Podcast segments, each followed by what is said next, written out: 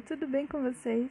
Meu nome é Bia e sejam bem-vindos ao primeiro episódio do Bia Comenta, um podcast que vai falar sobre séries de diferentes países, gêneros, formatos e plataformas. E hoje eu vim falar sobre uma série que definitivamente todo mundo precisa assistir. Você já deve ter ouvido falar da série Brooklyn Nine-Nine, e se não, não se preocupe porque hoje eu vou explicar absolutamente tudo que você precisa saber sobre a sitcom e por que ela é tão importante.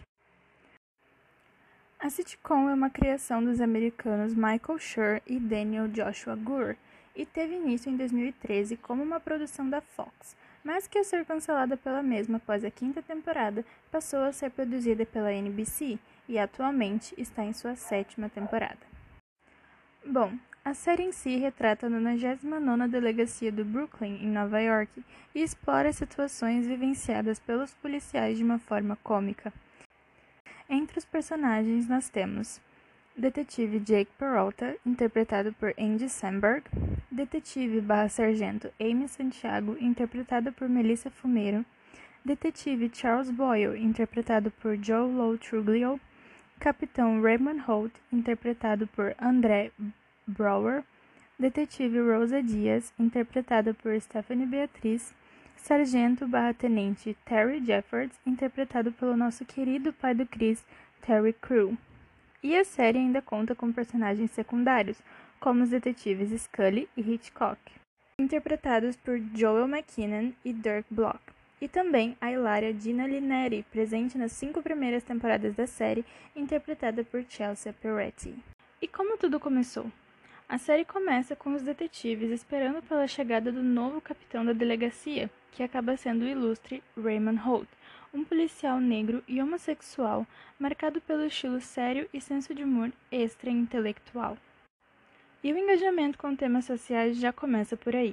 Ao contar sua história, Holt não esconde o preconceito e a discriminação pelo qual passou para chegar ao cargo de capitão deixando claro que, mesmo com toda a evolução, o racismo e a homofobia são algo ainda muito presentes em nossa sociedade. E não para por aí. Em um episódio da quarta temporada, o sargento Terry Jeffords é abordado por um policial branco enquanto procurava por um brinquedo que sua filha havia perdido. Ao tentar explicar a situação para o policial, o mesmo não o deixou falar e só deixou o sargento ir após descobrir que eles trabalhavam na mesma profissão. O policial então se desculpa com Terry por serem colegas e ainda complementa: nove entre dez chamados recebidos são sobre gente como você. Ao fazer uma reflexão, Terry pensa sobre suas filhas e diz: Infelizmente, os indivíduos que são abordados e não possuem a profissão de policial tendem a ter um resultado diferente. O episódio é uma crítica explícita em relação ao racismo estrutural presente em muitas sociedades. Por outro lado, a série também se mostra preocupada com a maneira que a polícia é retratada. Em um episódio da terceira temporada, a delegacia promove uma campanha pedindo para os cidadãos ajudarem a polícia a melhorar em relação à comunidade. Outro tema que é muito abordado na série é a questão da masculinidade tóxica e a competitividade feminina. E o melhor destes temas é justamente eles não aparecerem na série. Brooklyn Nine-Nine quebra os padrões e estereótipos em relação a estes temas, onde os personagens masculinos não têm nenhum problema em expor sentimentos e inseguranças relacionados ao trabalho, relacionamentos e paternidade, por exemplo. E em relação às personagens femininas, também presenciamos a quebra de estereótipos quando vemos Amy e Rosa unidas e sempre se ajudando, sem a famosa rivalidade feminina retratada de forma frequente em muitos seriados. A homofobia e a aceitação não ficam de fora, sendo um tema muito recorrente na série, e é abordado da forma mais natural possível. O capitão Raymond Holt, além de episódios de racismo, também enfrentou muitos casos de homofobia devido à sua orientação sexual. Durante a segunda temporada, o capitão relata as incertezas com o seu casamento com o marido Kevin, já que o casamento entre pessoas do mesmo sexo era e convenhamos que ainda é muito repreendido pela sociedade e ainda é recém-legitimado. Lembrando que nos Estados Unidos, a lei que legaliza o casamento entre pessoas do mesmo sexo em todos os estados só foi aprovada em 2015, e antes disso, o casamento homossexual era ilegal em 14 estados. No Brasil, O casamento entre pessoas do mesmo sexo ocorre na prática desde 2011, mas é só a partir de 2013 que os cartórios são obrigados a realizar a cerimônia, não podendo se recusar a tal. Outro caso muito famoso na série, e se alguém ainda não assistiu, alerta de spoiler, foi o caso da detetive Rosa Dias na quinta temporada da série, quando ela assume sua bissexualidade para Boyle, que recebeu a notícia com muita naturalidade, assim como todos seus amigos. Mas a grande questão para Rosa ainda era como contar à família. A série aborda uma situação extremamente complexa de uma forma mais leve e exemplificada, e ainda deixa uma mensagem importantíssima para todos aqueles que se veem na mesma situação. E como último, mas não menos importante tema que eu venho trazer para vocês hoje, é um assunto que vem sendo muito comentado ultimamente e não é para menos. Estamos falando do sexismo e o assédio. Ao longo da série, podemos perceber algumas situações onde os detetives Amy e Rosa têm sua autoridade questionada, seja por criminosos, suspeitos ou até mesmo colegas de trabalho. Este assunto é trazido à tona de forma explícita em um episódio da sexta temporada, onde Amy e Jake lideram a investigação de um caso de assédio sexual.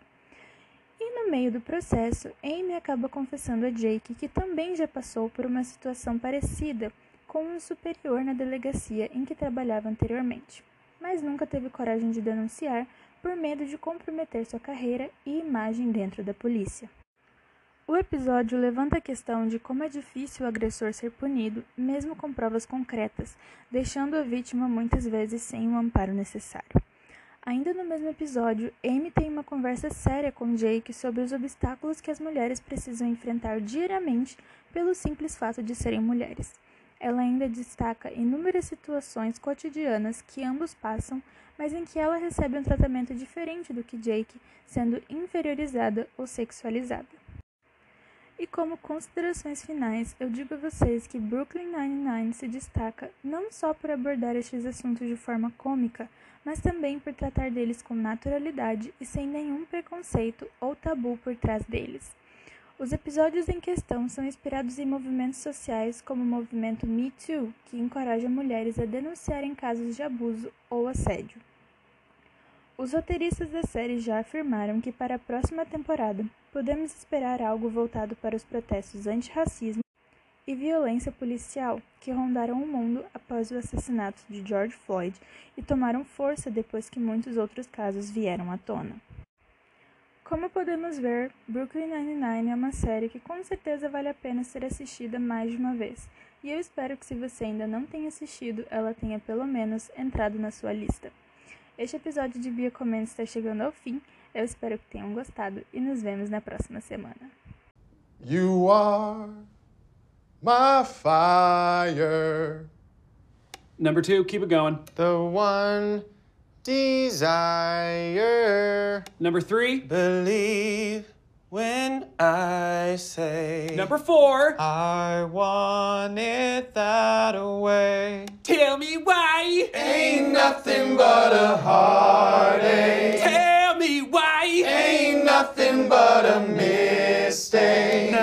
Number five. I never wanna hear you say, I want it that way. Ah, chills. Literal chills.